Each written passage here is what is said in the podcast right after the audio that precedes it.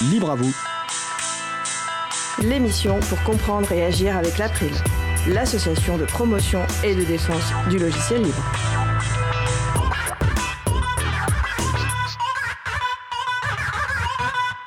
Bonjour à toutes, bonjour à tous. La communication visuelle avec des logiciels libres, ce sera le sujet principal de l'émission du jour. Avec également au programme la chronique d'Emmanuel Reva intitulée Le libre, c'est du gauchisme, et aussi la chronique d'Isabella Vanni sur le thème de l'éducation populaire et logiciels libres.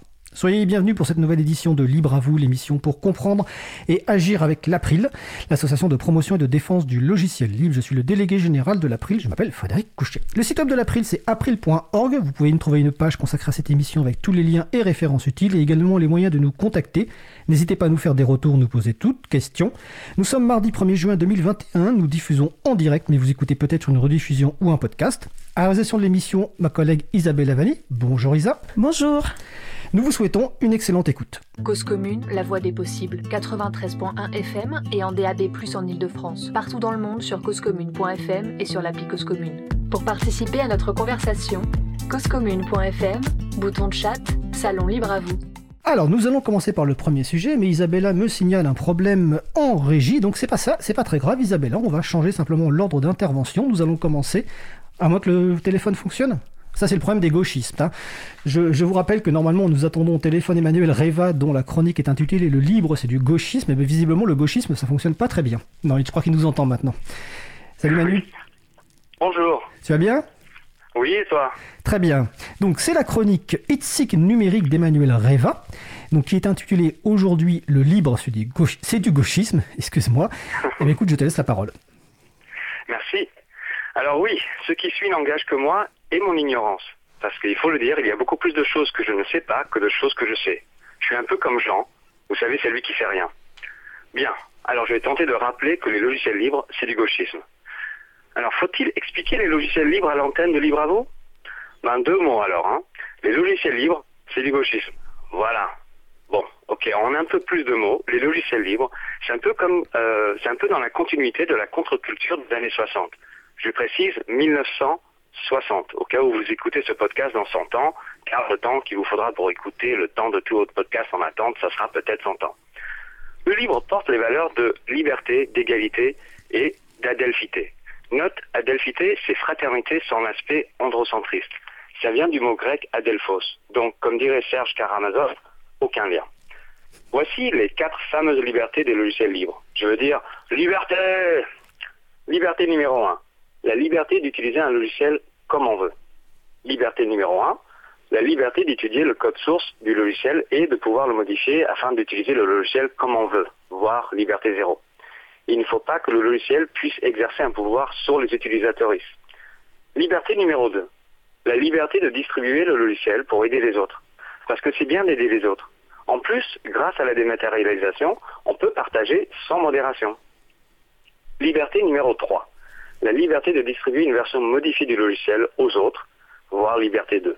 Pour cela, évidemment, il faut distribuer le code source pour garantir la liberté zéro aux autres, car le libre pense aux autres. Donc, je fais ce que je veux avec mes cheveux, mais aussi avec mon logiciel libre. Il n'y a pas de CGU restrictif qui légifère tout ce qu'on peut faire avec, et pas de restriction artificielle. C'est du naturel. Et oui, j'ai bien dit mon logiciel libre, car tous les logiciels libres sont à moi mais aussi à toi, à elle, à lui, à vous, à nous. C'est à tout le monde, y compris les dauphins et les chats. Mais surtout, les chats. Il y a des gens qui écrivent des logiciels libres, des gens qui les utilisent, mais il n'y a pas de gens qui ont des titres de propriété sur des logiciels libres. La propriété intellectuelle, c'est tellement 2000 vieux. Concrètement, les logiciels libres, c'est du savoir et de la culture partagée. C'est l'inverse de la recette secrète. Vous savez, on a tous participé à une conversation où il y a des personnes qui parlent d'une recette dont elles ne veulent pas divulguer leur secret.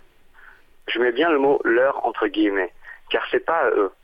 La recette est au mieux une adaptation d'une autre recette. Et au pire, et plus souvent, c'est exactement la recette de quelqu'un d'autre, mais appropriée.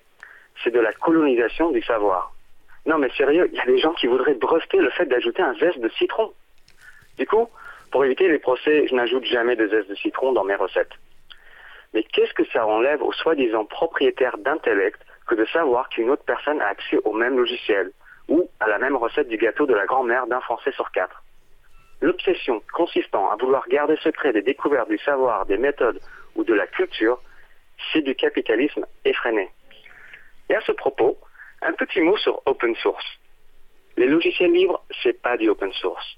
Le mouvement open source est un peu comme l'ultralibéralisme. Ça part sur une base qui semble bien comme ça, mais qui pousse les idées sociales par les fenêtres. Sans vouloir faire de jeu de mots anglo-français basé sur le système d'exploitation symbole du capitalisme dégoulant, euh, je veux dire Windows. Et ouais, j'avoue, c'était trop compliqué comme jeu de mots. Bref, l'open source, c'est du lavage verte, ou en français, du greenwashing, du libre. L'objectif de l'open source, c'est d'enlever la notion du partage inconditionnel et la promotion de l'égalité. En gros, de retirer les valeurs de gauche en redéfinissant le mot libre au point où il devient synonyme de Google. L'open source, c'est les logiciels libres pour les gens de droite qui se veulent modernes. En France, on dit centriste. C'est aussi bidon que la conception de l'écologie par les entreprises pétrolières, ou le sens du mot liberté dans la bouche de Jean-Marie, que ce soit Le Pen ou Bigard. Et je ne parle même pas des logiciels non libres, sauf pour dire que c'est un peu l'équivalent de l'automobiliste qui se gare à moitié sur une piste cyclable et l'autre moitié sur le trottoir, devant une bouche à incendie, lors d'un incendie, et qui active l'alarme tout en laissant une portée de chiots sur la banquette arrière en plein soleil, en plein été. Mais oui, c'est grave. C'est très grave. Mais il est possible que l'automobiliste prenne une petite amende, donc ça va. J'ai été séduit par le livre, non pas pour la technique, mais pour ses valeurs. Et ces valeurs séduisent d'autres gauchistes, comme dans le milieu de l'art, la musique, la vidéo, la littérature, mais aussi la science, la cuisine, la médecine, et d'autres qui, qui comprennent que l'information veut être libre, et que c'est une bonne chose. D'ailleurs, on parle de copyleft en réponse au copyright. La copie, c'est la gauche, alors que la privatisation de l'espace, même numérique, est à droite. Alors, si vous êtes contre le contrôle d'autrui, et pour le partage, l'égalité, l'entraide, le progrès technique et social, l'émancipation, l'inclusion de tous les individus, vous êtes peut-être un libriste de gauche, et c'est un compliment. Bah écoute, euh, merci Manu. Donc c'était la, chronique Hit numérique d'Emmanuel euh, Reva du site oga.fr, c'est mon site perso, donc je vais préciser que c'est h-o-g-a.fr évidemment, euh, nous ouvrons l'antenne aux droits de réponse éventuels euh, d'autres personnes qui voudraient répondre à, cette chronique. Euh, avant de te, demander si tu as un mot de conclusion ou autre, je vais juste préciser que je t'encourage à écouter la pause musicale juste après, parce que tu reconnaîtras ta voix. enfin, ta voix, ça, ça, te donnera des, ça te rappellera une bande-annonce qu'on a fait pour la saison 4 de Libre à vous. Tu verras que c'est la même musique que celle que tu as joliment illustrée avec ta voix.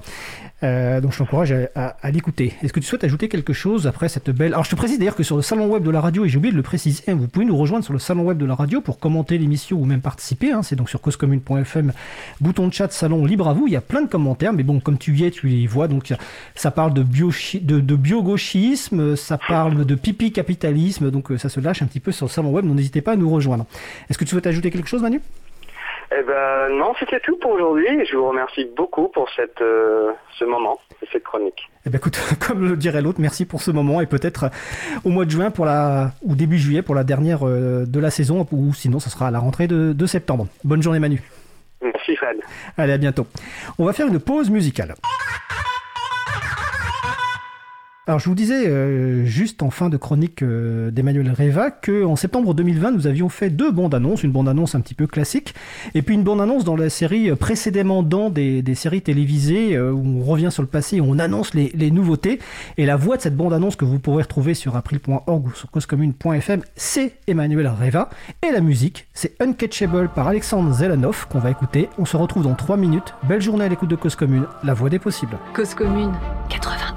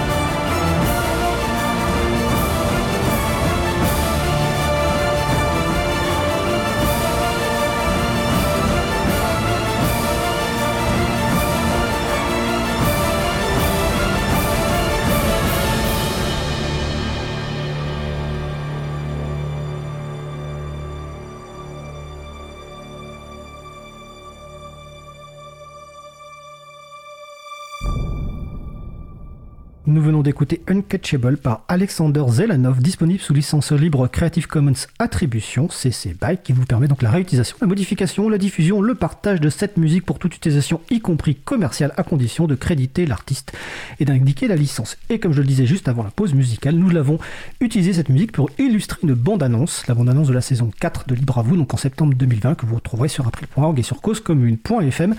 Et évidemment, en septembre 2021, il y aura de nouvelles bandes-annonces pour annoncer la saison 5. Nous allons passer au sujet suivant. Nous allons poursuivre par notre sujet principal qui va porter sur la communication visuelle à l'aide de logiciels libres avec trois invités. Alors on va vérifier qu'ils sont tous les trois au téléphone. Donc nos invités, Antoine Bardelli. Bonjour Antoine. Bonjour. Elisa de Castroguera. Bonjour Elisa. Bonjour. Et Dimitri Robert. Bonjour Dimitri. Bonjour. Alors j'ai dit téléphone, c'est une grosse erreur de ma part. En fait, nos invités sont sur Mumble, hein, parce que vu les conditions sanitaires, euh, et puis en plus nos invités n'habitent pas en région parisienne, euh, voilà, ils sont sur Mumble, un outil libre de euh, communication audio, que vous pouvez tester d'ailleurs sur le site Chapril, hein, chapril.org. Vous avez un Mumble de test si vous voulez faire des communications audio avec vos amis. Alors donc le thème du jour, donc la communication visuelle à l'aide de logiciels libres, et on va commencer par simplement une petite introduction personnelle rapide des trois personnes invitées. Je vais les laisser faire donc on va commencer, bah, on, va, on va reprendre le même ordre. Antoine Bardi Oui, alors moi je suis designer graphique indépendant. Je réalise de la communication pour des clients, des institutions, des associations. Et je suis aussi membre de l'April et bénévole dans le groupe Sensibilisation. Groupe Sensibilisation animé par ma collègue Isabella Vanim, on, on en reparlera tout à l'heure. Elisa de Castroguerra. Oui, alors moi aussi je suis graphiste et euh, pour euh, Active Studio, nous avons des clients aussi bien privés que euh, des associations également, et des projets libres hein, qui, nous, appellent pour les aider. Et je donne également des formations. On a une branche dédiée à la formation. aussi bien pour la formation professionnelle que la formation initiale, et on enseigne uniquement les logiciels libres. Merci Elisa. Et dernier invité, Dimitri Robert. Oui, donc euh, moi je suis, euh, alors je suis pas indépendant, mais je suis entrepreneur salarié dans une coopérative d'activité et d'emploi, et ce qui me permet aussi de, une forme de travail un peu libre. j'aime bien, j'aime bien tout ce qui est libre, hein, vous le remarquerez, euh, dans lequel je peux faire de la formation, euh, donc sur euh, des logiciels libres de graphisme dont on va parler après. Euh, je fais aussi un peu de développement, je peux faire un peu de graphisme aussi, graphisme plutôt papier et euh, vidéo. Bah, je suis pas très branché graphisme web. et voilà. Bah écoute, merci Dimitri. Alors je rappelle que les personnes qui écoutent l'émission peuvent participer à notre conversation. Vous allez sur le salon web dédié à l'émission, donc sur le site causecommune.fm, bouton de chat, salon libre à vous, et vous pourrez poser des questions, réagir, intervenir avec nos invités. Alors on va aborder donc plusieurs sujets aujourd'hui, et avant de parler des, aspects logiciels on va commencer un petit peu par parler de la communication visuelle, parce que euh, la communication visuelle, je pense qu'on a tous plus ou moins une, image, ou en tout cas une définition un petit peu, mais c'est peut-être pas celle qui, que dont nos experts et expertes vont nous parler.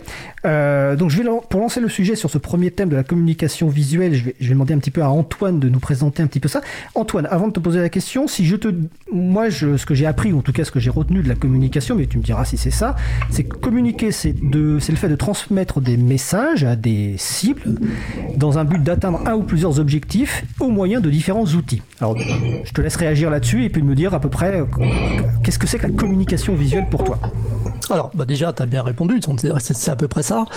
Globalement, euh, il s'agit de, toucher un public euh, en mettant, euh, en, rendant visuel des idées ou des messages. Donc ça peut être toute forme effectivement de support qui se voit et qui est lisible. Donc effectivement, bah, on a toute la, toute la partie imprimée, puis il y a toute la partie web, internet, et puis aussi la vidéo, qui rentre aussi dans cette catégorie. Après, globalement, c'est c'est quand même assez large. Il y a beaucoup de, possibilités. La communication visuelle, ça englobe aussi beaucoup de beaucoup d'éléments qui sont véhiculés par, véhiculés par la marque, notamment euh, l'image de marque. D'accord, dans le cas d'une entreprise qui veut, ou d'une organisation peut-être qui veut véhiculer une marque. D'accord. Une, entreprise ou une association, euh, un événement, par exemple un événement, la communication visuelle va appuyer, euh, va appuyer la visibilité, la visibilité de l'événement. D'accord. Euh, alors je reviens bientôt sur toi. Alors, je précise que les trois personnes étant à, distance, l'animation de l'émission est un petit peu différente d'habitude, parce que je vois pas les personnes, donc je ne sais pas forcément quand est-ce qu'elles veulent réagir. Donc c'est pour ça que je distribue un petit peu la parole. Euh, Elisa, euh, pour toi, qu'est-ce que c'est que la communication visuelle? J'ai beaucoup aimé la définition d'Antoine et à cela je rajouterais également toutes les possibilités visuelles que nous avons aujourd'hui interactives offertes euh, aussi bien sur Internet que sur d'autres médias, comme euh, les jeux vidéo, qui incluent pas mal euh, d'éléments qui font appel à, cette narration visuelle par le moyen des images et des sons aussi. D'accord. Et ton côté, Dimitri bah, je, je, suis tout, à fait d'accord avec ce que disaient Antoine et Elisa. je rajouterais que quand même c'est c'est une, activité artistique finalement la communication parce qu'il faut quand même faire preuve de créativité pour euh, pour faire passer le message. Il euh, faut que le message atteigne euh, ses cibles et euh, donc ça demande quand même certains talents ou certaines techniques pour pour bien faire passer le message parce que c'est facile de faire une affiche qui qui ressemble à rien quoi. tout le monde sait faire. D'accord, donc ce qui est, ce qui est important euh, là-dedans, en fait, c'est parce qu'on va parler tout à l'heure des, des, outils, mais en fait, ce qui est le plus important, c'est pas finalement, si je comprends bien, les outils, c'est en fait euh, quel message on veut faire passer avec quels objectifs et quel public on cherche à atteindre. Et en fonction de ça, on va utiliser différents peut-être outils qui seront peut-être de, la vidéo, de l'image ou d'autres, autres. Et après, il y aura simplement les outils qui vont intervenir pour la réalisation. C'est à partir de la. Donc, il faut partir plutôt de des messages qu'on veut faire passer et des objectifs plutôt que de dire simplement je vais faire une affiche sans réfléchir à ce qu'on va mettre dedans. C'est ça? Tout à fait. Euh, moi, je, je, je, réponds, c'est Dimitri. Oui. Euh, voilà, faut. Moi, je dis toujours quand, quand je donne des formations, euh, prenez un papier, un crayon et euh, décrivez ce que vous voulez faire passer comme message. Faites des croquis, faites des raturés, que ce soit pour de la, la, mise en page, que ce soit pour du web ou pour de la vidéo. Faut pas hésiter à travailler avec un papier crayon pour bien poser ses idées et pour être au clair après avant d'ouvrir le logiciel. Ah ben, quand tu parles de croquis, ça me fait penser, Antoine, je crois que c'est ta façon de travailler, parce que bon, on va quand même préciser que... ah, alors là, on vient d'entendre le, le, le chat d'Antoine. On va le préciser, je ne sais pas comment, comment il s'appelle ton chat, Antoine? Ouais, il s'appelle Kuka. Kuka, d'accord. Bon, alors, on va peut-être entendre de temps en temps euh, Kuka. Donc, je, je disais qu'Antoine, euh, tu es euh, membre de l'April et tu travailles depuis euh, bénévolement avec nous, notamment le groupe sensibilisation, pour faire beaucoup de d'outils. Et c'est vrai qu'assez régulièrement, ce que tu nous envoies en premier, c'est plutôt des croquis. et tu nous poses aussi pas mal de questions sur qu'est-ce qu'on veut faire, quel message on veut faire passer, ça s'adresse à qui? Donc, quelle est ta façon de travailler justement par rapport à ça? Alors c'est évident que pour faire de la communication, il faut déjà bien sonder euh, les attentes, euh, les attentes et puis les, objectifs aussi. Donc c'est difficile de se mettre dans des logiciels sans avoir avant euh, bien planifié ou bien conçu toute la partie intellectuelle de la de ce qui va être vu et compris. Parce que la, communication, ça englobe de la création, de la rédaction, il faut scénariser des contenus, il faut manipuler du sens et des symboles quand on fait des, des pictogrammes ou ne serait-ce que des images, il y a du symbole dans les images. il y a aussi on fait de l'imprimer, il y a des, tas, tas d'informations, il faut, vérifier, réfléchir à ce qu'on va, dire et ce la façon dont on va l'exprimer. Donc toutes ces choses-là se font bien avant de rentrer dans le logiciel. Effectivement, euh, le croquis en fait partie. Ça permet de, de travailler beaucoup plus vite. Euh, plutôt que commencer à faire quelque chose de très abouti euh, qui va être présenté, puis après vous avez des modifications, etc. Donc, alors le croquis, ça permet quand même d'aller très très vite pour voir si, tout le monde est d'accord sur la piste à prendre. D'accord, c'est-à-dire que ça permet en fait, avant d'avoir trop avancé sur un, quelque chose de fini, euh, de pouvoir réagir sur quelque chose qui a été fait entre guillemets rapidement, j'entends je, bien, hein, et de, pouvoir finalement euh, visuellement se dire bah tiens c'est la piste euh, qui, qui, nous correspond ou pas. Et, en fait quand vous faites des croquis, est-ce que vous avez souvent d'ailleurs des refus en vous disant non là tu te trompes complètement de, de, piste, il faut changer complètement? Je, vais, répondre. Je dirais que c'est surtout une histoire d'expérience. Euh, c'est quelque chose qui se produit, je pense, assez fréquemment euh, au tout début de carrière et de moins en moins en fin de carrière. tu parles de carrière de la personne qui fait la communication. Voilà, la professionnelle. communication, puisqu'elle a, elle a l'habitude de de, de, de, voir ce qu'il y a à rendre, ce qu'il y a, ce qui a exprimé, euh, plus facilement après des années et des années d'expérience. D'accord. Et de votre côté, Dimitri ou Elisa? Elisa peut-être? Ouais, je sais pas si c'est une histoire de carrière, mais quand on, discute beaucoup avec le, le, client, on va appeler ça un client, on comprend le sujet, euh, quand on arrive à échanger un, vocabulaire et à être d'accord sur la définition, après les premiers croquis sont tout de suite dans le bon sens. Mais moi j'aime bien euh, donner vraiment des croquis très différents au début, et comme ça, euh, ensuite on se dirige tout de suite vers quelque chose d'approprié. Oui, donc des croquis qui, représentent différentes pistes plutôt qu'un seul croquis, ce qui permet à la personne de, de te dire dans quelle direction elle souhaite aller. Exactement. Et cette étape-là, elle est quand même pas facile à faire comprendre euh, à, des clients qui n'ont aucune connaissance euh, dans ce domaine-là de la communication visuelle, parce qu'ils s'attendent à un résultat euh, tout de suite magnifique, joli, en couleur, alors que nous, on est encore avec le crayon. Mais voilà, c'est un processus sur lequel on, est obligé d'éduquer notre, notre client. Alors, bah, d'accord, justement, euh, Dimitri, en parlant d'éducation du, client, alors euh, Antoine, on entend beaucoup ton chat. Euh, si tu peux passer en push appuyer pour parler, ça sera bien. Mais sinon, c'est pas grave, hein, le chat va animer cette, cette émission. En, en parlant du chat, j'ai oublié ce que. Ah oui, par rapport, donc Dimitri, par rapport justement à la relation avec la, personne qui fait une commande, alors que ce soit une commande professionnelle ou dans un cadre bénévole, est-ce que c'est euh, facile de faire comprendre finalement que la communication c'est un métier en tant que tel? C'est-à-dire c'est, c'est ça s'improvise pas et que euh, y a des comme vous venez l'expliquer il y a des étapes. Est-ce que c'est facile à faire comprendre? Parce que finalement on se dit euh, effectivement comme le dit à un moment Elisa je crois ou Dimitri tu, le disais faire une affiche finalement c'est, c'est assez simple avec les outils mais faire une affiche qui correspond véritablement à un axe de communication c'est pas simple. Donc est-ce que c'est facile de faire comprendre ça aux personnes? Dimitri Robert alors je sais pas si je suis la bonne personne pour répondre ah. parce que je, je, je, fais euh, je fais assez peu j'ai j'ai assez peu de clients puis en général c'est des clients des que je connais bien par ailleurs donc euh, voilà ça va être des associations pour faire des affiches pour des festivals ou voir des vidéos pour des festivals donc euh, il y a une certaine bienveillance et les croquis finalement me servent qu'à moi et je, moi je montre un résultat qui généralement ne nécessite que quelques retouches. Mais je dirais de manière générale que voilà faire comprendre que la communication c'est un métier c'est pas simple. Euh, même si j'en ai pas ressenti l'expérience, je sais que voilà, c'est, je vais laisser parler les autres euh, qui ont sûrement plus d'expérience. Alors Elisa ou Antoine, qui veut réagir là-dessus? Euh, Moi, je peux réagir. Effectivement, euh, il faut quand même toujours faire un petit peu de pédagogie euh, avec les clients pour, euh, pour des fois défendre une idée. et la défense de l'idée, c'est vraiment une partie du travail. Moi, dans mon travail, je préfère faire moins de propositions et défendre plus. Et, mais c'est tout à fait personnel. Alors que finalement, si j'ai bien compris, Elisa, toi, tu fais plus de propositions. Oui, complètement, parce que déjà, j'ai toujours beaucoup d'idées et, euh, et j'aime montrer toutes mes idées. Et comme ça, après, il y a plusieurs possibilités. Et ensuite, plus on, se, plus on avance dans le projet, euh, plus on se restreint, en effet. D'accord. Et est-ce que c'est euh, est-ce que c'est plus simple de travailler quelque part dans un cadre parce que euh, tous les trois, je crois que vous travaillez à la fois dans un cadre professionnel, donc c'est-à-dire avec de la clientèle, et à la fois aussi dans un cadre associatif. Euh, est-ce que c'est plus facile de travailler dans un cadre que dans l'autre, ou est-ce que finalement ça change pas grand-chose au fond à ce que vous faites? Dimitri ou Elisa, tiens Elisa. Ouais, alors c'est il y, a de tout en fait.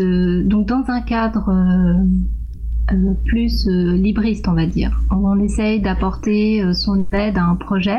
Je pense qu'il y a beaucoup de discussions avec pas forcément les décideurs du projet, mais aussi avec la communauté. Et là, ça devient long et il faut gérer aussi les, je sais plus comment dire en français, mais quand un, quelqu'un de la communauté qui propose quelque chose.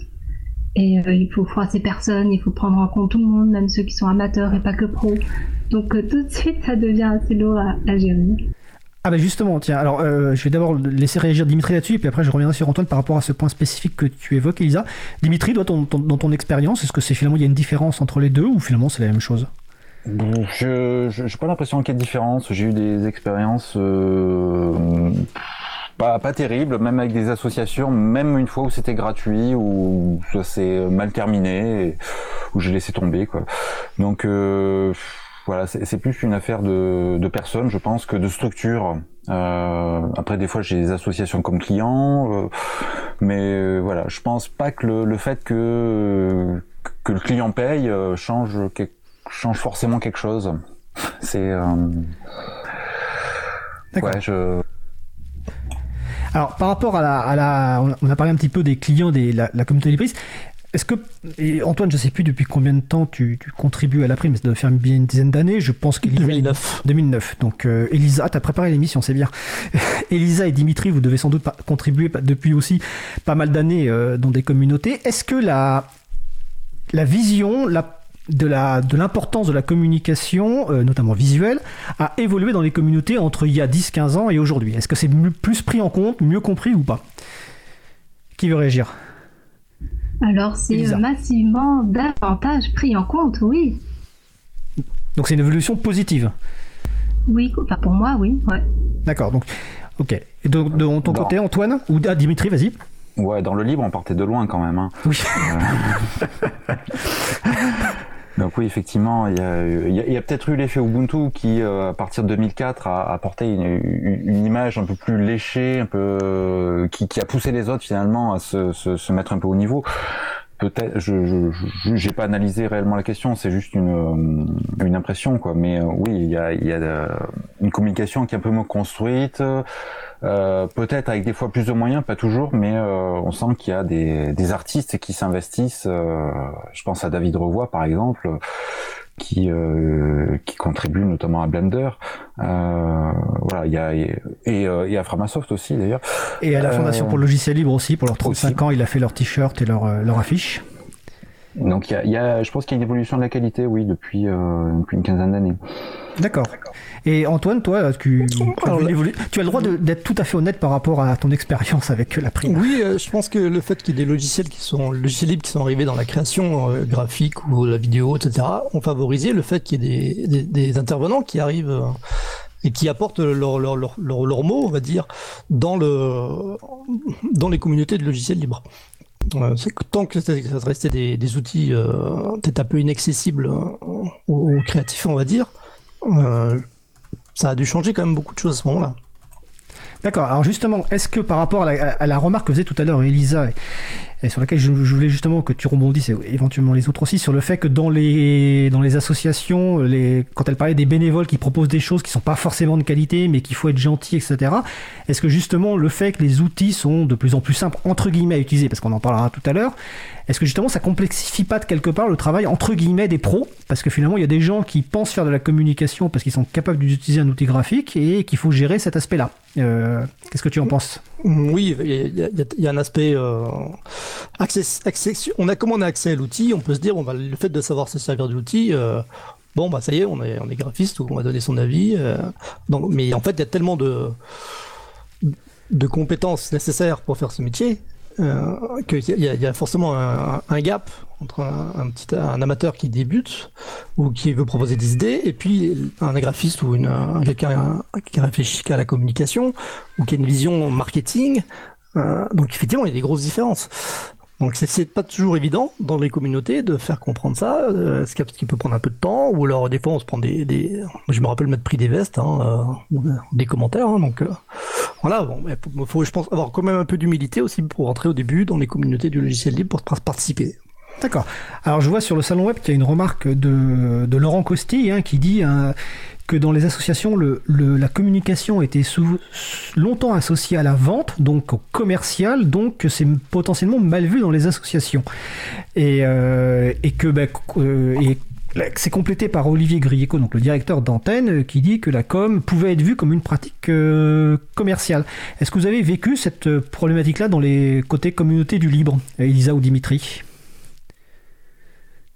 Euh, pas, forcément. Après, alors ça fait un petit moment que je traîne plus, euh, plus assez dans la communauté du libre. Euh, moi, c'est vrai que j'aurais plus une expérience d'association dans d'autres domaines où il y a aussi du boulot à, faire sur sur les enjeux du libre. Euh, c'est intéressant, des fois c'est un peu fatigant, mais du coup, je, le coup de euh, commercial, mal, tout ça, ça non, je me souviens pas l'avoir spécialement vécu. Mais voilà, encore une fois, je, je manque peut-être de retour récent sur la question. D'accord. De, de ton côté, Lisa Ouais, pour ma part non plus. Je n'ai pas d'association entre euh, faire quelque chose euh, dans la communication qui soit lié à un produit vendu par euh, le projet auquel j'ai participé. Parce qu'à chaque fois, j'ai participé à des projets qui tournaient autour de logiciels ou de, ou de distribution. Et donc, tout était gratuit. D'accord. Euh, ok, alors je, suis en train de lire les commentaires sur le salon web parce qu'aujourd'hui il y a du monde, donc c'est très bien. Je vous rappelle, vous pouvez nous rejoindre. Hein, euh, salon, euh, site causecommune.fm, bouton de chat, salon libre à vous. Est-ce que l'un ou l'une de vous souhaite rajouter quelque chose sur cette partie introductive sur la communication visuelle avant qu'on passe à la partie outils? Oui, je vais rajouter que peut-être en effet l'amélioration des outils libres graphiques ont fait en sorte d'attirer plus de professionnels qui euh, ont souhaité participer à la communauté euh, en proposant leurs services. Et c'est comme ça qu'on a vu apparaître aussi euh, des utilisateurs qui ont fait des retours, qui ont permis d'améliorer, et donc c'est un cercle vertueux. Bah c'est super. Dimitri ou Antoine, est-ce que vous souhaitez ajouter quelque chose sur cette partie introductive? Oui, je pense que ce que vous a dit est très juste? Euh, le fait que les logiciels se soient améliorés fait que des professionnels ont pu utiliser les logiciels et faire des retours. Euh, de voir par exemple euh, David Rodbois qui avait effectivement participé à l'amélioration, je crois que c'est Crita. Donc ça a quand même beaucoup fait avancer le logiciel. D'accord. Dimitri, tu souhaites ajouter quelque chose? En effet, David a une forte utilisation de Krita et je pense qu'il est très proactif pour, pour apporter des améliorations. Euh, sinon, une petite euh, remarque, moi, oui, sur le sur le domaine associatif, mais hors libre, c'est euh, voilà le, le, rapport au logiciel au numérique est un petit peu différent et euh, je pense que là, on va souffrir de la concurrence d'outils comme Canva, euh, qui est un outil en ligne qui se présente comme un outil de mise en page. Sauf que euh, voilà, c'est très très dirigé et il euh, n'y a pas vraiment de, de, de démarche euh, créative puisque les gens vont souvent utiliser des modèles. Enfin, je pense, je cite Canva, mais il y en a d'autres pour d'autres domaines. Donc il y a un peu cette concurrence là qui qui peut peut-être faire du mal au libre, éviter, enfin un peu empêcher qu'il se développe plus qu'il ne pourrait le faire parce que quand même le, les associations, surtout celles qui n'ont pas beaucoup de moyens Enfin, moi, je pense qu'elles auraient tout intérêt à, utiliser des logiciels libres. D'accord. Alors, bah justement, on va parler des, logiciels libres. Alors, je vais préciser qu'on va pas parler évidemment de tous les logiciels libres qui existent. Je précise également que nos invités vont sans doute citer de nombreux noms. On va pas vous donner le site web de chaque projet. Sur april.org et sur causecommune.fm, vous retrouverez une page consacrée à l'émission et on mettra toutes les références qui seront citées au cours de l'émission. Donc là, on va aborder le deuxième sujet, donc euh, bah, les logiciels libres pour la, communication visuelle. Euh, on va essayer de vous parler des, principaux. Euh, la plupart, je crois, mais ça sera précisé par les invités, tournent sur différentes plateformes, hein, que vous soyez sur un environnement privateur ou sur un système euh, complètement libre. Alors, première thématique qu'on pourrait aborder, c'est, on a parlé tout à l'heure d'affiches, donc bah, c'est quelque part la création d'images, le dessin. Euh, de quel logiciel vous souhaiteriez parler euh, bah, Tiens, Dimitri, vu que tu avais la, parole. alors pour, pour faire de la mise en page, je vais utiliser un certain nombre de logiciels. En fait, c'est ça faut c'est ça qui est bien avec le libre, c'est qu'on peut utiliser plusieurs logiciels pour ce et on va l'utiliser pour ceux qui le savent bien faire. On n'est pas obligé de se restreindre à un logiciel parce qu'on n'a pas les moyens de payer toutes les licences. Et donc l'intérêt, c'est vraiment utiliser tous les logiciels euh, pour chaque tâche. Donc euh, pour la mise en page, j'utilise Scribus. Et Scribus, c'est le logiciel qui fait l'assemblage de toute la matière première qui aurait été produite avec d'autres logiciels. Et les autres logiciels, ça va être GIMP pour la retouche photo, euh, Inkscape pour le dessin vectoriel, et des fois même Krita. Euh, alors je maîtrise pas très bien Krita, mais il a quand même un avantage, c'est qu'il gère le, le, CMJN. Donc le CMJN, c'est cyan, magenta, jaune, noir, c'est le modèle colorimétrique utilisé dans l'impression. Et ça m'arrive parfois d'avoir des besoins de couleurs assez précis. Dans ce cas-là, j'utilise Krita. D'accord. Elisa, de ton côté? Alors, euh, moi, j'aime bien parler de suite créative. Et du coup, en effet, comme a dit Dimitri, euh, on utilise un logiciel euh, et ensuite un autre. Et en complémentarité, on arrive comme ça à avoir tous les besoins qui sont, qui sont assouvis. C'est pas le bon mot, mais là, je n'ai pas le mot en tête. Et donc, j'utilise pareil, GIMP, Scribus, Inkscape, Blender. Darktable, j'aime bien aussi, pour gérer des photos et faire des modifications en masse sur une série de photos. Et donc, tu utilises ces logiciels en fonction vraiment du besoin. Euh, par exemple, euh, pour que les gens comprennent quelle est la différence entre, euh, entre GIMP, par exemple, et Scribus? je ah, peux intervenir. Alors, en fait, il y a, dans l'impression, enfin, dans, le, dans la création, il y a toute une chaîne où on conçoit par exemple les premiers visuels qui ont, comme les photos par exemple, et puis après on va les emmener euh, pour, faire une affiche jusqu'à les assembler et mettre du texte euh, des logos, des choses comme ça. Donc il y a toute une euh, différents différents types de formats de fichiers et différents types de logiciels pour faire différentes tâches. Donc on va commencer par exemple avec euh, pour travailler ces photos avec GIMP et Krita ou alors avec Darktable effectivement pour trier ces photos ou les retoucher. Puis on va apporter ces photos dans Scribus. On va par exemple retoucher ou créer un pictogramme ou une illustration dans Inkscape, qui est un logiciel de vecteur qui va, qui va travailler les vecteurs. Et puis après, le- cette, cette même chose, on va l'importer à, nouveau dans Scribus. C'est les mêmes processus que sur des suites propriétaires. Est-ce que tu peux juste préciser, peut-être que les gens ne savent pas ce que c'est qu'un vecteur? Alors, vecteur, c'est une courbe mathématique. Enfin, c'est un dessin qui est, dis- qui est réalisé avec une courbe mathématique. C'est-à-dire qu'une police de caractère est réalisée avec des vecteurs, par exemple. Euh, une image matricielle, on peut dire, euh, c'est une image qui est faite avec des pixels. Donc, c'est des petits carrés à l'écran. Alors, C'est les deux grandes familles de, de rendus euh, qu'on voit dans les logiciels de, de graphisme. D'accord, Voilà. ok. Donc, Peut-être pour préciser, le Dimitri. vectoriel, voilà, le vectoriel, ça va servir à faire des plans, des pictogrammes, des schémas, tout ce qui, qui peut être fait à partir de formes simples ou plus ou moins simples, à partir de courbes. Et l'avantage du vectoriel, c'est que c'est recalculé à chaque euh, à chaque affichage, donc on peut l'étendre à volonté. C'est recalculé, c'est toujours parfaitement lisse. quoi. Mais par contre, on peut pas représenter des photos en vectoriel. D'accord, donc en vectoriel, on est obligé d'utiliser un autre outil, c'est ça? Je comprends bien. Pour les photos. Oui, on peut, on peut aussi faire des vecteurs très très complexes. hein. D'accord, ok, mais bon, c'est. Mais ça, re- ça reste de la construction. On n'est pas sur, euh, sur représenter une photo effectivement avec des, des vecteurs, c'est pas possible. D'accord, ok. Euh, ce que je propose, c'est qu'on va faire une petite pause musicale euh, avant de continuer la discussion. Euh, alors par contre, je sais pas. Ah oui, si elle est là. Donc nous allons écouter euh, Hard Country par Tonhouse Woods. On se retrouve dans 3 minutes 40. Belle journée à l'écoute de Cause Commune. La voix des possibles. Cause commune.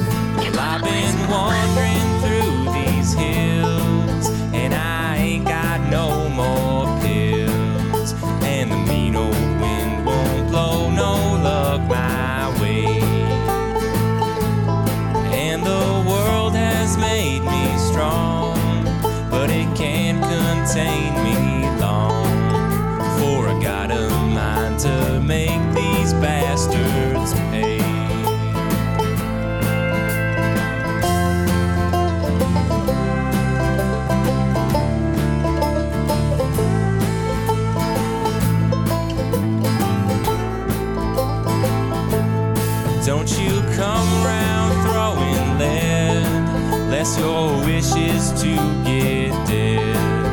Cause the iron on my hip don't tell no lies. Oh, and God can't save you here. He moved back east last year. Yeah, the dust will swallow up your mournful cries. This year is hard country. Take these words to heart, you'll find your share of teachers. Give you some lessons round these parts.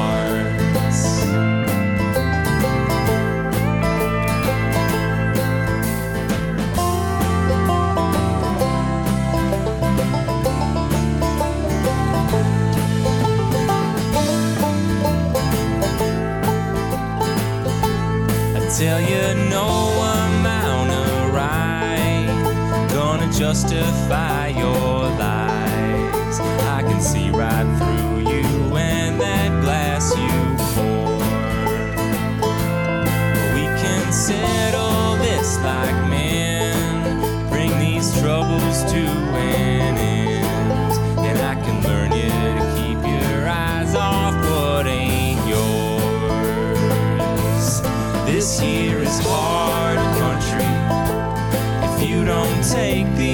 words to heart, you'll find your share of teachers.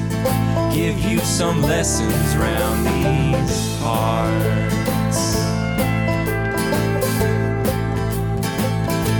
You say the town you're in can't hold you. Come on out to Canastota. Yeah, the long arms of the law don't reach us here.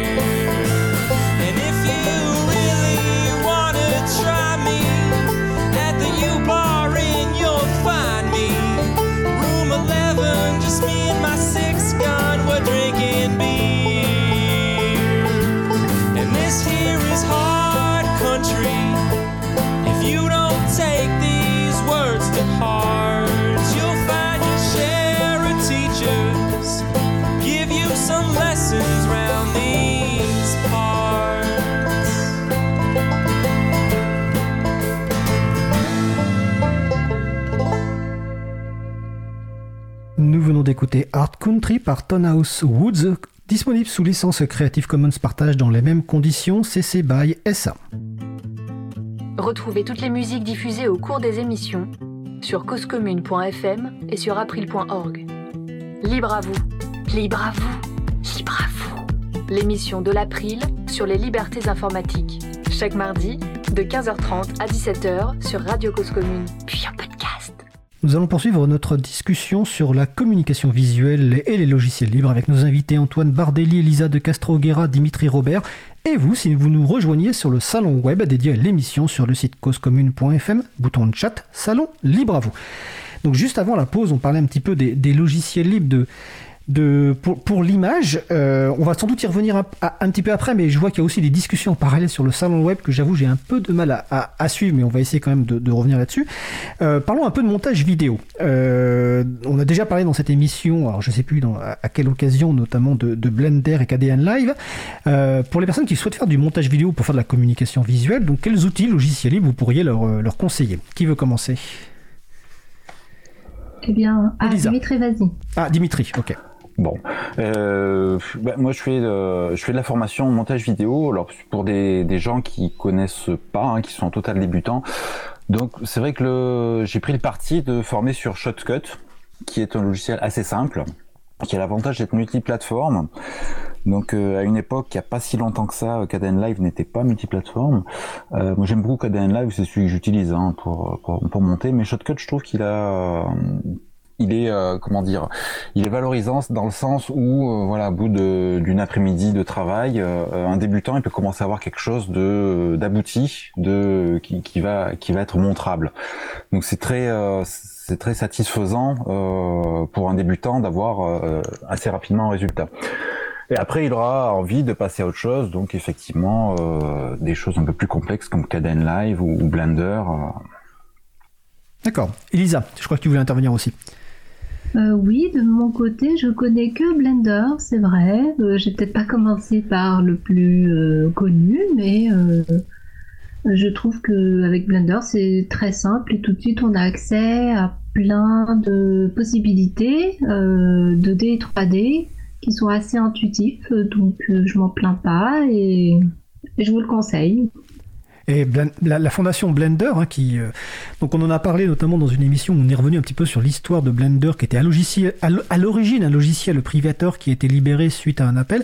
La fondation Blender produit aussi des films d'une grande qualité, donc que vous pouvez retrouver sur euh, blender.org. Euh, de ton côté, Antoine, est-ce que toi tu es spécialisé dans l'image ou est-ce que tu fais aussi du montage vidéo? Moi, je fais pas du tout de vidéo. D'accord. Donc euh, je laisse mes confrères euh, en discuter. Alors euh, justement, ça me fait venir une question. Je crois que c'est Dimitri qui disait que Shotcut permettait, avait l'avantage de pouvoir être utilisable entre guillemets facilement, en tout cas de, de, se, de, de prendre la main relativement facilement. J'ai envie de vous demander quels sont les, les, les prérequis. Est-ce qu'il y a des prérequis, des connaissances nécessaires pour utiliser ces différents outils, que ce soit ceux de, de traitement d'image, que tout à l'heure Antoine a parlé de, de vecteurs, donc on peut se dire ça fait un petit peu peur. Donc est-ce qu'il y a des connaissances, des prérequis pour utiliser ces logiciels, soit de, de création d'images, de retouche d'images, soit au niveau euh, vidéo Alors, je pense Antoine. que pour, la, pour la, tout ce qui est logiciels qui, vont, qui sont destinés à l'impression euh, imprimée, il faut quand même des connaissances en, en, en imprimerie, un petit peu, et en, et en, en colorimétrie, c'est quand même intéressant. Voilà, donc ça, comprendre un petit peu comment fonctionnent les couleurs, c'est quand même un petit peu indispensable euh, si on veut faire un travail professionnel avec ces, ces logiciels. Alors justement, est-ce que tu peux pré... parce que ça c'est un point important parce que c'est vrai qu'on n'a on, on pas on n'a pas abordé ce point de la relation avec les, les prestataires. Donc là en l'occurrence le prestataire d'impression. Euh, pourquoi il faut il faut avoir des connaissances en. Alors, en colorimétrie? Alors dès qu'on va retoucher les photos, euh, on va recevoir par exemple des photos qui sortent d'un appareil photo. Alors déjà, on un client peut ou une association peut vous, envoyer des photos, et puis euh, il y a des ombres partout, euh, et puis il y a certains qui vont vous dire ah ben celui-là il fait plus partie de l'entreprise ou il fait plus partie de l'association, il faudrait l'enlever de la photo. Donc ça veut dire qu'il y a de la retouche à faire. Euh, ou des fois les photos sont prises, il fait pas beau, hein, super. Et puis en fait le client il voudrait la, la mettre sur la couverture. Donc ça veut dire qu'il faut pouvoir retoucher les images qu'on nous a fournies. Donc pour ça, il faut quand même avoir des notions euh, de colorimétrie, de com comprendre comment fonctionnent les couleurs et comment elles sont gérées par les logiciels pour pouvoir intervenir. Ah, d'accord, je crois que tu parlais dans le, dans, dans le relation par exemple avec un, prestataire d'impression sur une affiche qui euh, va peut-être euh, par rapport au format PDF ou autre, je ne sais pas, va peut-être avoir des demandes particulières. Je pensais que tu parlais de ça en fait. Non, ce que je veux dire, c'est qu'il y, y, a différentes, euh, différentes choses à connaître en amont et en aval. D'accord. Donc là, effectivement, c'est plutôt en amont la photo. Mais effectivement, il y a aussi des choses à savoir en rapport avec la, en, en rapport avec l'impression, oui. Alors justement, euh, rapidement, qu'est-ce qu'il faut savoir? Enfin, qu'est-ce qu'il faut anticiper? Pour l'impression, c'est plus, c'est plus, dire, c'est plus vaste. C'est- un métier déjà qui est particulier. L'impri- L'imprimerie, c'est une industrie. Ça veut dire qu'il y a des, des machines. euh, des fois, les machines qui vont imprimer, elles font plusieurs mètres de long. Donc, euh, on n'est pas du tout sur, une imprimante de bureau. C'est pas du tout le même, le même rapport. Et il y a des tas de connaissances à, à connaître, notamment euh, peu connaître les techniques d'impression, savoir comment ça va être imprimé pour bien comprendre les principes, le, sens d'impression, c'est-à-dire l'ordre de laquelle vont être imprimées les couleurs, ce qu'on peut faire, ce qu'on ne peut pas faire, comment préparer ces fichiers pour que l'imprimeur ne soit pas, euh, ne soit pas, qu'il puisse l'imprimer sans qu'il y ait de problème à la sortie, pour qu'on ait la même chose que ce qu'on voulait euh, lorsqu'elle va sortir imprimée. Parce que sinon, si on se trompe ou si on fait des erreurs dans la préparation du fichier, on peut avoir des sacrées surprises. D'accord, ok. Alors effectivement, c'est, un point intéressant parce qu'on on peut penser que c'est très simple d'avoir une relation avec euh, un impression et, c'est vrai que pour travailler avec toi depuis longtemps, j'ai un peu progressé sur ce domaine-là. Je dirais que Isabella, ma collègue, a encore plus progressé sur cette compréhension. Est-ce que euh, euh, oui, Dimitri et Elisa, est-ce que vous avez la, même problématique, euh, notamment de, par rapport à vos prestataires, notamment pour l'impression ou d'autres prestataires peut-être d'ailleurs, je ne sais pas. Bah, en, en fait, c'est- pas vraiment un problème. Voilà, il suffit juste de savoir ce que le, le prestataire attend. Donc, en gros, ça va être le, format du papier, euh, enfin, quelles sont les dimensions du, du, du papier imprimé. euh, Est-ce que c'est un, un- une brochure avec tant de nombre de pages. Euh, il y a deux ans, par exemple, j'ai euh, j'ai fait la mise en page d'un boîtier CD, un digipack de volets. Donc pour ça, j'avais j'ai récupéré auprès de l'imprimeur le, le modèle, donc un un gabarit et que j'ai adapté après dans Scribus et euh, j'ai pu euh, j'ai renvoyé les fichiers avec les éléments qu'ils attendaient là où ils les attendaient quoi. voilà donc il suffit juste de, euh, de bien discuter avec l'imprimeur pour savoir ce qu'il attend aussi en normes PDF aussi parce qu'il y a plusieurs normes euh, pour le PDF donc savoir ce qu'attend l'imprimeur et lui fournir la bonne après pour la vidéo Attends, juste avant, ouais. avant la vidéo, euh, on, va, on va continuer juste sur le PDF parce que je vois sur le salon web qu'il y a des, qu'il y a des euh, commentaires. Euh, donc finalement, par rapport à ce que je vois sur le salon web, pour la personne qui fait la société d'impression, il n'y a pas forcément besoin qu'il connaisse le logiciel qui a été utilisé. Ce qui va être important, c'est le format de fichier. Et donc il y a plusieurs versions de PDF. Et donc en fonction du, de ce qu'on demande à l'impression, il faut fournir un format de PDF particulier. C'est bien ça? C'est ça, oui. D'accord. Oui, effectivement, euh, les, les- les imprimeurs, si on leur fournit le PDF qui est bien bien fait, eh ben, ça pose aucun problème, même s'il est fait euh, avec Scribus ou sous un GNU Linux. hein. Il y a vraiment aucun problème. J'ai imprimé plein de trucs euh, chez mon imprimeur local. Ça s'est toujours très bien passé. D'accord. Et donc sur la vidéo, je je te laisse continuer sur la vidéo.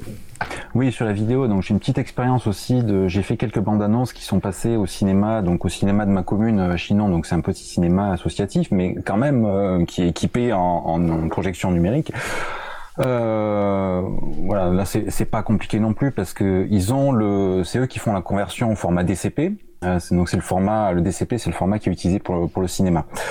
Moi, je fournis euh, un truc très classique, un P4 euh, non compressé. En Full HD, c'est suffisant hein, pour le cinéma. Faut pas chercher à faire du 4K. Euh, Le 4K, c'est juste un truc pour vendre des téléviseurs. Euh, voilà, un, format propre, non compressé, euh, ça, ça baigne quoi. hein. Après, le cinéma, il, il a des outils pour pour faire la conversion. Et pareil, le fait que ce soit fait sur du libre, ça ne pose aucun problème. D'accord. Euh, Elisa, sur, euh, toujours sur ma question initiale, donc sur les, les prérequis ou les connaissances nécessaires, toi qui, qui je rappelle qu'une partie de ton activité c'est d'être euh, formatrice, donc est-ce qu'il y a des prérequis nécessaires ou est-ce que tout le monde peut se mettre à, à- à- à utiliser ces outils, euh, que ce soit outils de traitement d'image, de vidéo ou autre Oui, je pense que tout le monde peut en effet euh, les utiliser et ensuite euh, l'usage qu'on va en faire, ça va être avec des objectifs différents quand on a un usage professionnel euh, ou amateur. Et en effet, si on, fait appel à des, besoins spécifiques, eh bien, il faut se renseigner sur ces besoins, comme imprimer en couleur chez un prestataire qui accepte qu'un format, ou alors diffuser un teaser dans une taille, un format spécifique, là, il va falloir calibrer son projet en fonction. D'accord. Alors je vois qu'il y a une question sur le salon web, euh, donc euh, je ne sais pas qui pourra répondre. Est-ce que vous avez déjà utilisé donc Synfig, qui est visiblement un logiciel d'animation 2D libre, multiplateforme? Est-ce que quelqu'un l'a déjà utilisé? Euh, bah oui, je l'ai. Euh, oui, oui, je l'utilise depuis euh, deux ans à peu près. Quoi. Donc j'ai commencé à intégrer des euh, des parties faites avec Synfig dans mes bandes annonces.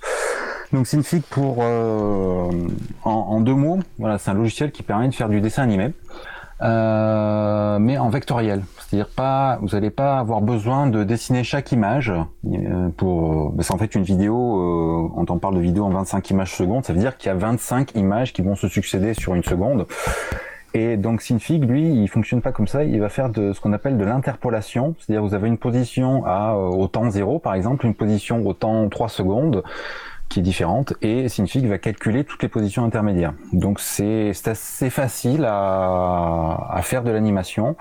Le logiciel est un petit peu complexe à prendre en main quand on n'a pas l'habitude, mais euh, enfin moi c'est un logiciel que j'aime beaucoup et qui m'a servi pour euh, justement pour enrichir un peu certaines bandes annonces que j'ai faites. Et je pense que c'est un logiciel qui peut servir à faire du motion design. Donc motion design en français c'est l'animation numérique euh, voilà, quand vous faites de la publicité ou vous voulez promouvoir un logiciel, par exemple, euh, vous allez faire une petite vidéo avec des, des phrases qui vont s'afficher à l'écran, des qui vont partir avec des flous, tout ça. Enfin, c'est vraiment animer le texte et des formes vectorielles dans votre vidéo. Pour, euh, c'est ce que font certains médias en ligne comme comme Brut par exemple, pour citer que que. D'accord. Voilà. Ok, je précise que e- Elisa euh, dit que c'est beaucoup plus facile avec Blender.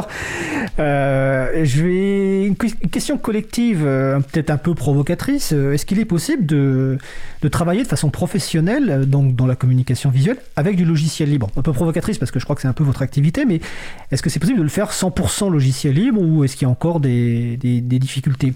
Antoine, pour commencer.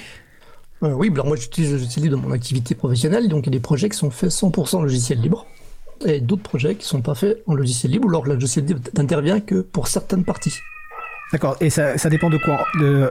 Bonjour le chat, donc ça dépend de quoi? Alors le chat, oui, je vais le tuer, je pense à la fin de la séance. Euh, bah, ça dépend euh, de, du projet en, lui-même et surtout euh, des interactions que je vais avoir avec les partenaires qui, qui je monte le projet. D'accord. Et Elisa, de ton côté? Eh bien, pour ma part, je suis sous Linux et donc les logiciels propriétaires ne marchent pas. Alors, je n'utilise que du livre. D'accord. Et t'as jamais. Bah, oui Qui voulait intervenir? J'ai pas entendu. Ah, je disais bravo. Ah d'accord, ok. et il y a Emmanuel euh, Reva qui faisait sa chronique d'avant qui traite ton chat de chat de droite visiblement. Donc je oh, pense qu'il fait je pense qu'il fait partie du CCC euh, Emmanuel comme beaucoup de gens.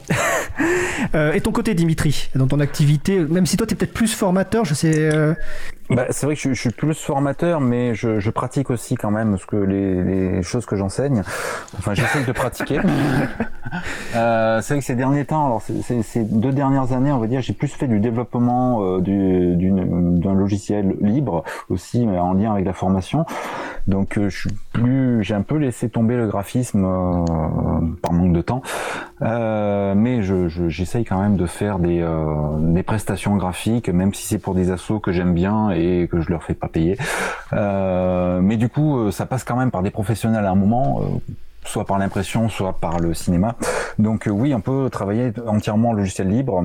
Alors, j'aurais mis, euh, il y a quelque temps, j'aurais mis un petit bémol, euh, notamment sur le web design, mais depuis peu, il y a Penpot qui existe, qui est du libre et qui permet de faire de, des, euh, ce qu'on appelle des mock-ups, donc des, des, maquettes web. Et avant, ça n'existait pas en libre, il me semble. Alors, je pratique pas du tout, hein, mais j'ai un peu suivi quand même l'affaire et il me semble que voilà, Penpot enlève une sacrée épine du pied. Mais je pense qu'Antoine, tu peux en parler. Euh, oui, alors OpenPod, ça permet de, faire ce qu'on appelle des, interactions avec. on peut dessiner l'interface euh, en ligne et puis on, va, par exemple, animer ou euh, faire, faire, faire une sorte de, on va dire de, de prototype assez abouti sur qui permet de, de, de, visualiser l'animation ou l'interaction dans l'application. Donc euh, oui, effectivement, il y a toute une vague de logiciels propriétaires qu'on n'arrivait pas à contrer, mais effectivement, Pentop va, va permettre de, rentrer sur ce créneau. D'accord, on rajoutera les références évidemment sur les sites consacrés à l'émission sur april.org et causecommune.fm. Alors je, je, regarde le temps, le temps passe vite, donc on va passer au sujet suivant. Et je, pour les questions que je ne prends pas et qui sont sur le salon, je vous laisse leur répondre notamment parce que voilà, il y a des questions, euh, je peux pas toutes les prendre. Euh, on va parler un peu de la formation parce que voilà, c'est euh, comment se passe la formation à ces outils. Et déjà, est-ce qu'il y a une, au niveau de la formation initiale, est-ce que dans la formation initiale, il y a eu de la formation à des outils libres? Alors, ok. Euh, en effet, euh, c'est pas évident de trouver de la formation euh, dans le graphisme libre, puisqu'il y a une mainmise par euh, des logiciels propriétaires qui sont diffusés partout. Et justement, les gens de la formation disent que c'est parce que les professionnels cherchent des gens qui connaissent que les logiciels propriétaires. Donc, euh, avec un groupe d'amis dans le livre, on s'est dit euh, c'est pas possible parce que c'est un serpent qui se mord la queue. Euh, on forme que à des gens parce que, soi-disant, après, ils trouvent que du travail avec des logiciels propriétaires, même dans les boîtes, dans les entreprises qui proposent des services ou qui développent des services libres et des logiciels libres. Donc, nous avons décidé de créer une école pour euh, permettre à tous ceux qui le souhaitent de se former au logiciel libre graphique plutôt que de se déformer au logiciel libre graphique. Et elle s'appelle comment cette école? Nous l'avons appelée Active Design. Et euh, donc on, forme à différents métiers dans le secteur graphique. D'accord. Et c'est de la formation en présentiel, à distance? Comment ça se passe? Nous avons les deux possibilités. Alors c'est vrai qu'on privilégie la formation en présence, puisque les gens, on, remarque qu'ils apprennent mieux, plus vite. Mais sinon, on est en Bretagne, donc on sait que tout, euh, tout le monde ne peut pas venir profiter de notre belle ville de Rennes. Et donc, euh, on propose également euh, ces formations à distance. C'est dommage parce qu'à Rennes, il y, a des belles terrasses maintenant qu'elles sont réouvertes avec de la bonne bière. J'ai euh, entendu parler de ça, oui. Dimitri, de, ton côté, donc ça c'est la formation initiale. Et côté formation professionnelle, comment on peut se former? Alors, peut-être déjà expliquer ce que, la différence entre formation initiale et formation ah oui, professionnelle. Formation initiale, en fait, c'est quand euh, c'est de, de, de, la maternelle, on va dire, jusqu'à euh, l'université. Hmm. Voilà, c'est votre formation initiale avant de rentrer dans la vie active. Et une fois que vous êtes dans la vie active, eh ben, si vous voulez vous former, euh, vous allez devoir suivre des, ce qu'on appelle la formation professionnelle continue, donc la formation tout au long de la vie. Euh, donc c'est deux choses très différentes euh, qui sont pas régies par les mêmes règles et euh, voilà soit on se positionne dans l'un soit dans l'autre soit dans les deux mais il faut comme comme Elisa euh, voilà. Euh, je signale quand même en formation initiale, il y a euh, dans le public, donc c'est l'université Lyon 2 qui a euh, une licence pro qui s'appelle Colibre, qui est gérée par Vincent Mabillot, que je salue s'il si nous écoute. Euh, donc c'est une licence professionnelle qui forme au métier de la communication uniquement avec des logiciels libres. Donc c'est c'est la seule en France. Ça fait ça existe depuis 2007, je crois. Euh, quelque chose comme ça. Enfin, il y a, il y a facile plus de 10 ans. Enfin, moi, j'y ai enseigné entre 2010 et 2014, donc ça doit faire, euh, je dirais 2007.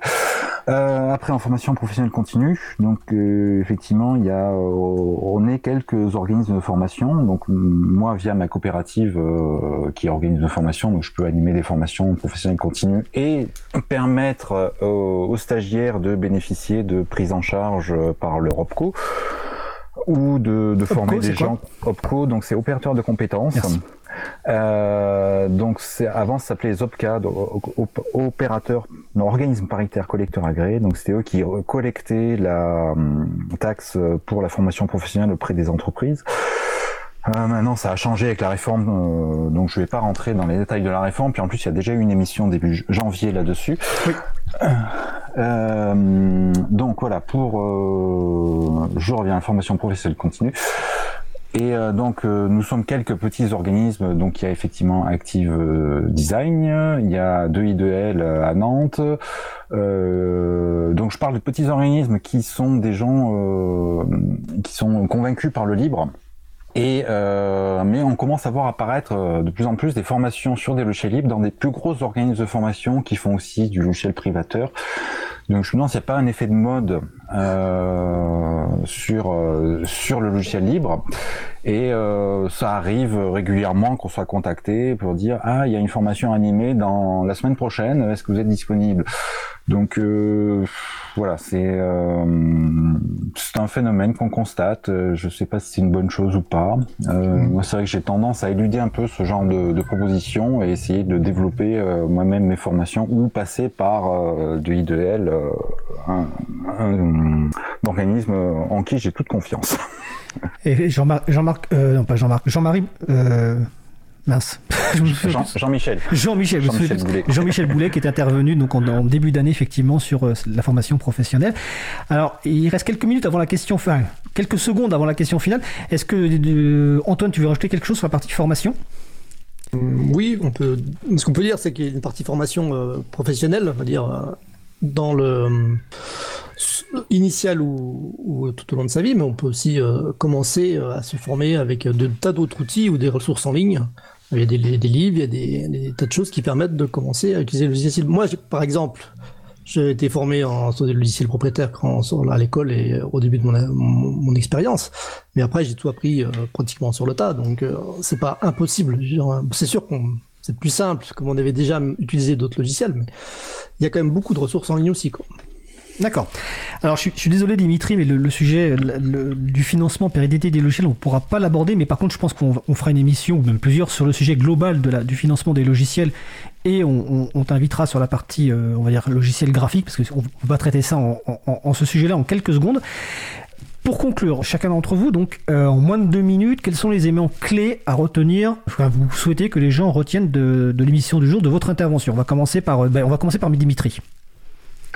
Alors, très rapidement, euh, voilà, pour, je dirais qu'il faut vraiment insister sur le fait qu'on peut faire du travail professionnel avec des logiciels libres et ne pas euh, s'enchaîner à, euh, à un éditeur de logiciels privateurs. Euh, je citerai l'anecdote de, de Adobe qui euh, a coupé tous les comptes euh, de ses produits au Venezuela il y a quelques années.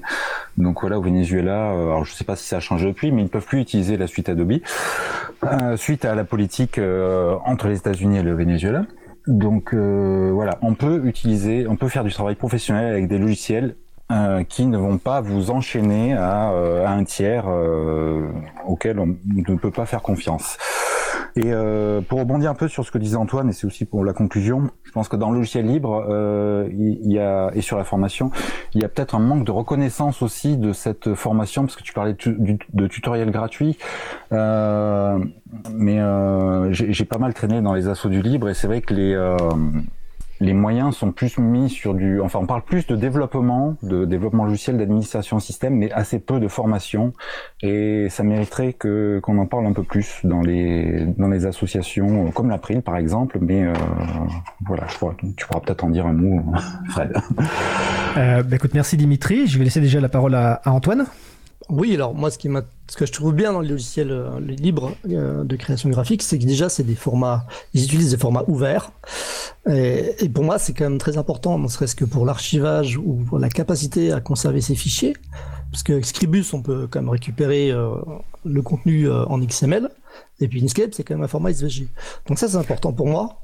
euh, de pouvoir récupérer le contenu de ces fichiers sans avoir de le d'être obligé d'acheter un logiciel. Euh, ensuite, euh, je pense que c'est une chose aussi importante, c'est qu'utiliser des logiciels libres lorsqu'on fait de la communication, ça permet d'être cohérent lorsqu'on travaille pour des organisations où c'est l'individu qui prime, où on n'est pas euh, en train de travailler pour des entreprises qui font du, commerce, par exemple, ou des qui vont chercher à faire du profit. Quand on va créer des documents qui défendent des modèles plus citoyens, solidaires, responsables ou éthiques, je trouve que c'est plus intéressant d'utiliser du logiciel libre.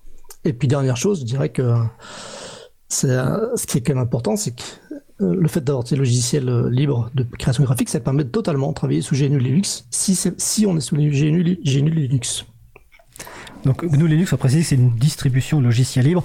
On a consacré une émission entière à ce sujet-là avec différentes distributions, Ubuntu, Debian et euh, Mandriva à l'époque, si je me souviens bien. On va laisser la, conclusion à Elisa, donc toujours en moins de deux minutes, euh, les points à retenir. Oui, alors euh, dans les logiciels libres graphiques, il y a euh, certainement tout ce qu'il y a, euh, tout ce qui est nécessaire pour euh, l'utilisation de votre besoin de communication visuelle. Et il faut surtout se dire que euh, il y a un logiciel est fait pour une chose, donc n'hésitez pas à, à euh, les enchaîner et prenez patience et puis surtout faites des retours euh, à chacun des projets comme ça nous pourrons améliorer ces logiciels pour qu'ils euh, qu'ils s'améliorent. Bah écoute, euh, merci, c'est une belle conclusion. Donc euh, nos invités étaient donc euh, Antoine Bardelli, Elisa de Castroguera, Dimitri Robert. On a cité plein de logiciels, plein de références. Ils sont sur la page consacrée à l'émission sur april.org et sur causecommune.fm et ce qui manque, on va le rajouter tout à l'heure. Antoine nous dit qu'il va tuer le chat. Non, sauvons le chat. sauvons le chat.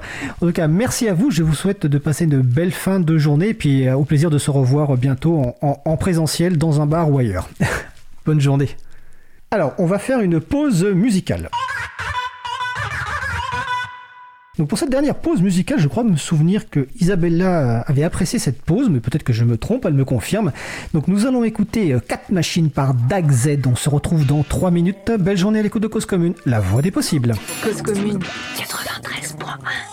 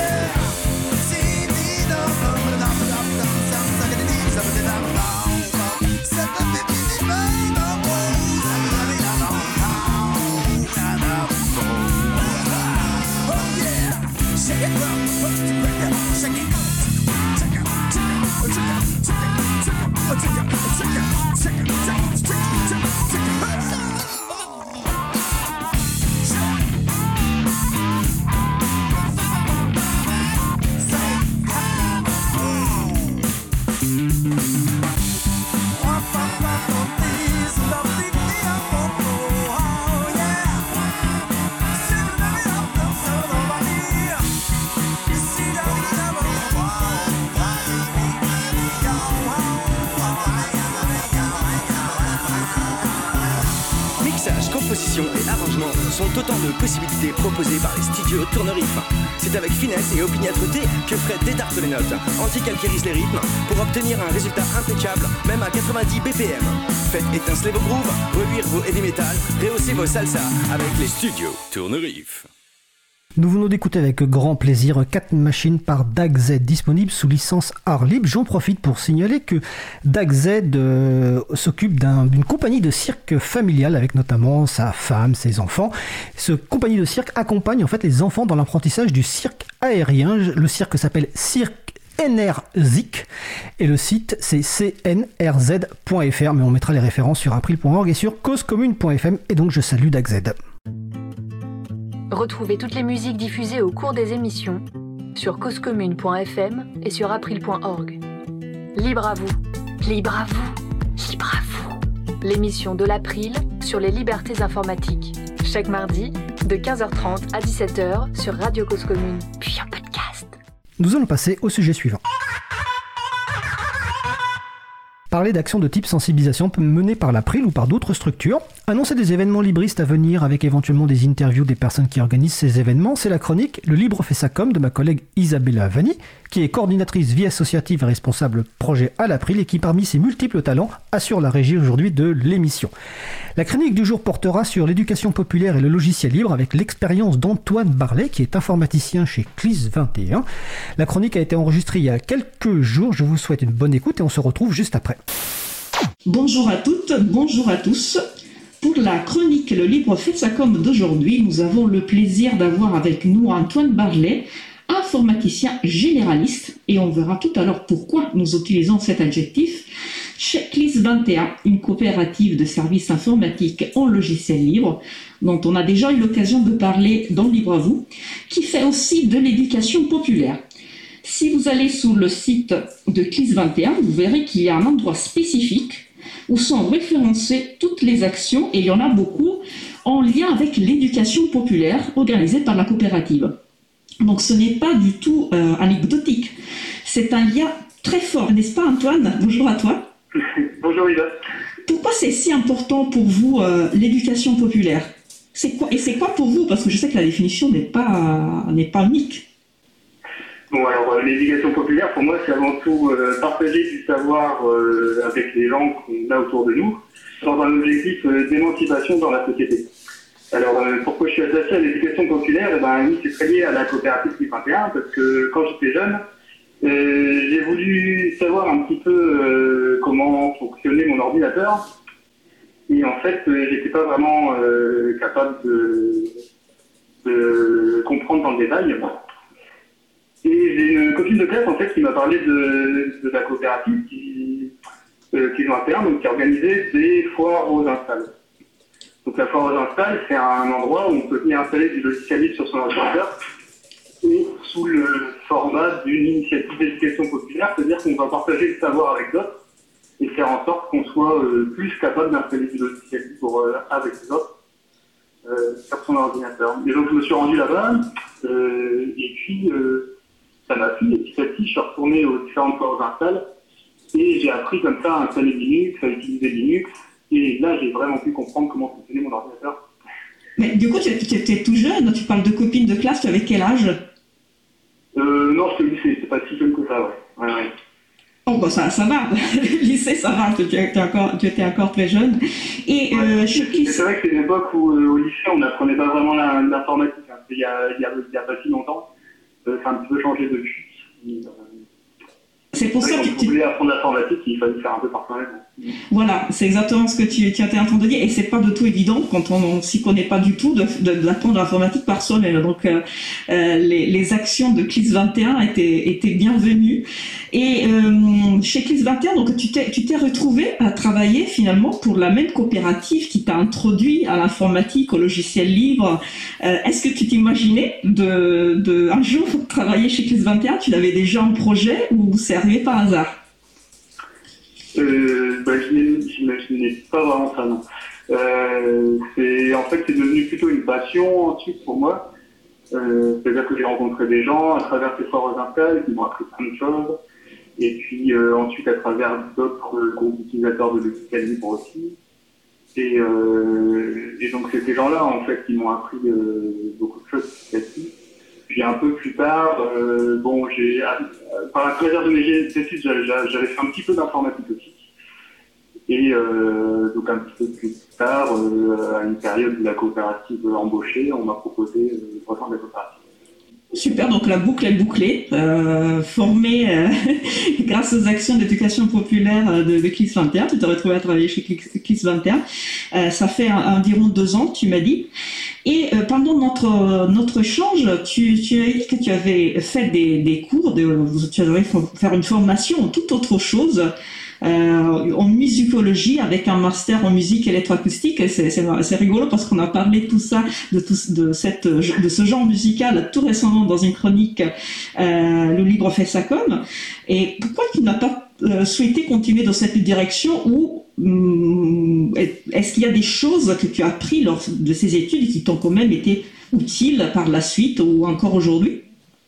Alors un petit peu, mais euh, alors la musicologie à Lille, euh, c'est orienté musique contemporaine. Donc euh, du coup, on étudie beaucoup la musique du XXe siècle.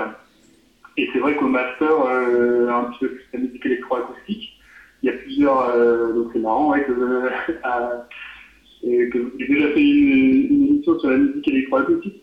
il y a plusieurs manières de faire la musique électroacoustique. Il y a deux grands courants en fait. soit de faire la musique avec des sons enregistrés, euh, qu'on vient euh, classer, analyser, assembler, monter, euh, voilà, l'école française. Et ensuite, il y a, y le, électronique. Donc, on vient fabriquer des sons de toutes pièces par synthèse avec un synthétiseur analogique ou numérique, voire par ordinateur. Maintenant, beaucoup par ordinateur. Donc l'informatique était quand même utile pour, euh, pour, euh, pour pouvoir composer ou pour pouvoir voilà, étudier aussi ce type de, de, musique, de genre. Voilà, et c'est surtout en fait pour fabriquer des sons, on a besoin d'un petit peu de programmation quand même.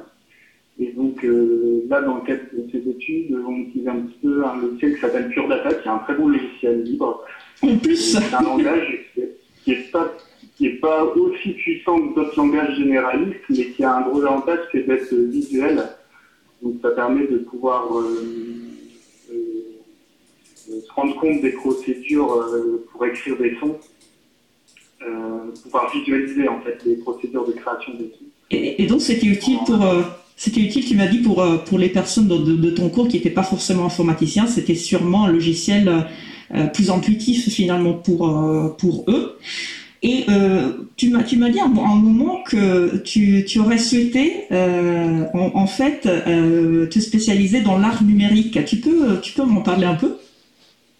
Oui, ben, j'en ai fait un petit peu. Hein. C'est-à-dire qu'avant d'arriver à CLIS 21, euh, je faisais un petit peu d'art numérique. Et ben simplement parce que en apprenant à fabriquer des sons comme ça avec avec ce logiciel Pure Data. alors Pure Data c'est un logiciel qui est qui permet de fabriquer des sons, mais en temps réel. Et donc ça, ça intéresse beaucoup les artistes euh, en art numérique parce que de plus en plus, euh, euh, les artistes s'intéressent à l'interaction, enfin pas seulement à l'image, au son, mais aussi aux possibilités d'interactivité du spectateur ou voire pour-même parfois. Et donc c'est dans ce cadre-là que c'est de plus en plus courant en fait que les artistes font appel à des techniciens pour pour euh, écrire les interactions entre euh, le spectateur et son œuvre ou entre. Mais du coup, c'est pour, pour, créer aussi parfois. Mais c'est un besoin très spécifique parce que j'imagine que chaque artiste finalement a, a, en tête son projet, son œuvre. Donc euh, finalement, le, le, le technicien euh, qui l'aide à réaliser son projet euh, fait du sur-mesure. C'est bien ça? Ah oui, c'est même du sur-mesure pour chaque œuvre. Hein. Ah oui, ça c'est clair. Et c'est ça qui est un peu excitant aussi. Hein dans, le, numérique. Et quand on parle de sur-mesure, ça, ça, me, ça me fait venir en tête euh, une expression qui a été utilisée par ton collègue euh, François Poulain euh, lors d'une interview qu'on a, qu'on a fait en, en 2020. Euh, il, se, il se définissait comme un artisan du web. Euh, on n'a pas une politique de l'offre. Il nous disait, euh, parlant de CLIS 21, on n'a pas un produit qu'on peaufine bien et qu'on essaie de refiler le même à tout le monde. Euh, on part du principe que c'est à nous de s'adapter à son besoin et pas l'inverse. Est-ce que tu te sens euh, toi aussi artisan du web? Est-ce que tu te retrouves dans cette définition? Ouais, c'est vrai que l'artisanat c'est une belle image. Hein. François, il, il, a ce truc de, de trouver de belles images comme ça pour euh, c'est vrai, oui, nous, on fait, en fait, euh, euh, on prend, on part du problème d'un usager, quelque chose qui souhaite réaliser dans le cadre de son activité. et euh, on regarde s'il y a des solutions euh, en logiciel libre pour faire ce qu'il veut faire. Euh, s'il y a des solutions, du coup, on le met en place. Donc là, dans ce cadre-là, on fait de, l'hébergement, euh, de, la, de, la, maintenance, de logiciels libres qui existent déjà. Et si cette solution-là n'existe pas, en logiciel libre, et ben on la développe. Donc là, on fait du développement. Et effectivement, c'est un peu, euh, un peu artisanal, oui, parce qu'on n'est pas spécialisé en fait dans un, dans un domaine en particulier qui pourrait permettre une industrialisation en quelque sorte de, bah, de, de, notre travail. Et donc du coup, on est tout le temps en train de, comme un artisan, de s'adapter à, à, des demandes très spécifiques. Et c'est pour ça que, quand, on, a échangé la première fois, tu t'es défini un informaticien généraliste, entre guillemets, euh, justement parce que vous n'avez pas une spécificité. Euh, vous vous adaptez aux besoins de, de vos usagers et, et, et j'imagine que c'est à la fois une difficulté, mais c'est à la fois aussi un, une belle satisfaction. Ça, ça résume bien votre votre logique de euh, de libriste et euh, de personnes qui essayent de d'enrichir les autres à travers les actions euh, d'éducation populaire. Antoine, malheureusement notre notre temps est, est, est presque fini. Euh, merci d'avoir euh, d'avoir été avec nous aujourd'hui et je te souhaite une très bonne continuation euh, euh, pour tous tes projets, pour les projets de, de CLIS 21. Merci beaucoup. Merci. C'était donc la chronique Le Libre fait sa com d'Isabella Vanni avec euh, donc l'expérience d'Antoine Barlet, informaticien chez CLIS21. Donc CLIS21, c'est clis21.com, le site web. Et je vous encourage aussi à visiter le site bénévalibre.org, une solution libre de valorisation du bénévolat développée notamment par CLIS21 avec un certain nombre de partenaires, dont l'April. Nous approchons de la fin d'émission, nous allons terminer par quelques annonces.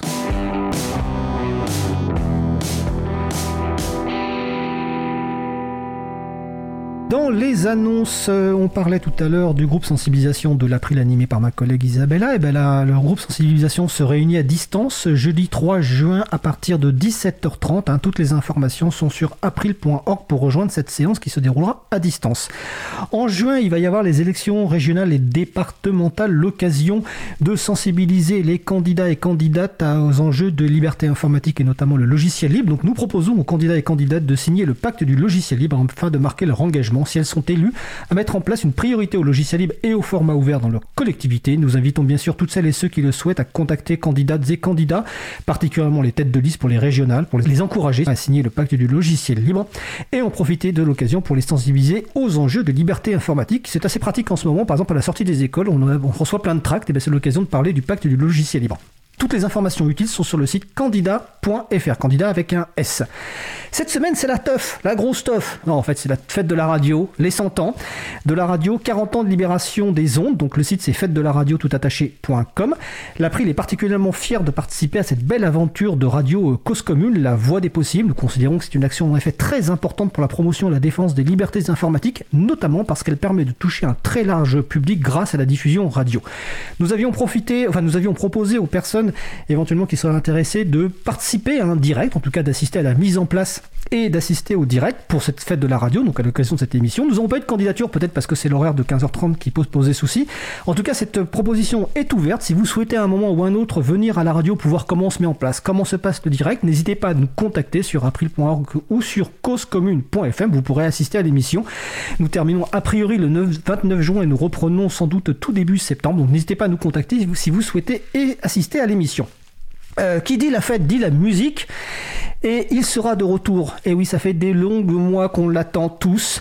Euh, le sélectionneur l'a enfin repris. Je ne parle pas évidemment de Karim Benzema, mais je parle de Mehdi. DJ Mehdi sera avec moi demain, mercredi 2 juin, à partir de 21h en direct sur Cause Commune pour une soirée musicale. Donc c'est une antenne libre musicale. Vous pouvez nous rejoindre hein, sur le salon web, hein, euh, causecommune.fm, bouton de chat et salon antenne libre. Mehdi mettra le son et en fonction de vos propositions, de vos échanges, on fera évoluer la musique. Donc ça commence à 21h, sans doute jusqu'à 22h, voire jusqu'à 22h30, on va le pousser un petit peu.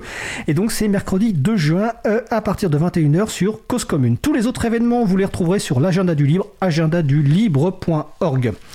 Alors notre émission se termine.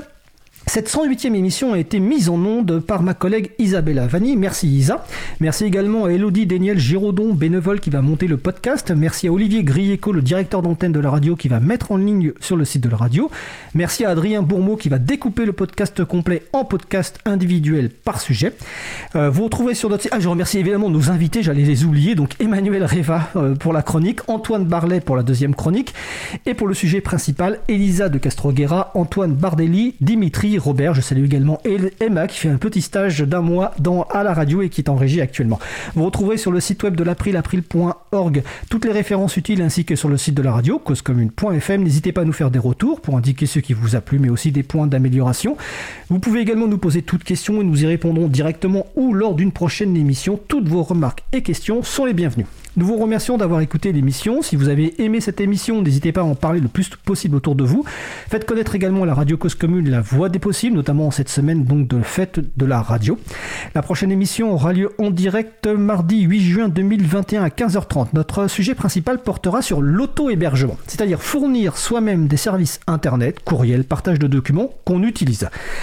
Euh, nous, on se retrouve demain, mercredi, euh, donc 2 euh, juin à 21h, donc avec Mehdi pour une spéciale musicale. Nous vous souhaitons de passer une belle fin de journée. On se retrouve en direct pour Libre à vous mardi 8 juin 2021. Et d'ici là, portez-vous bien.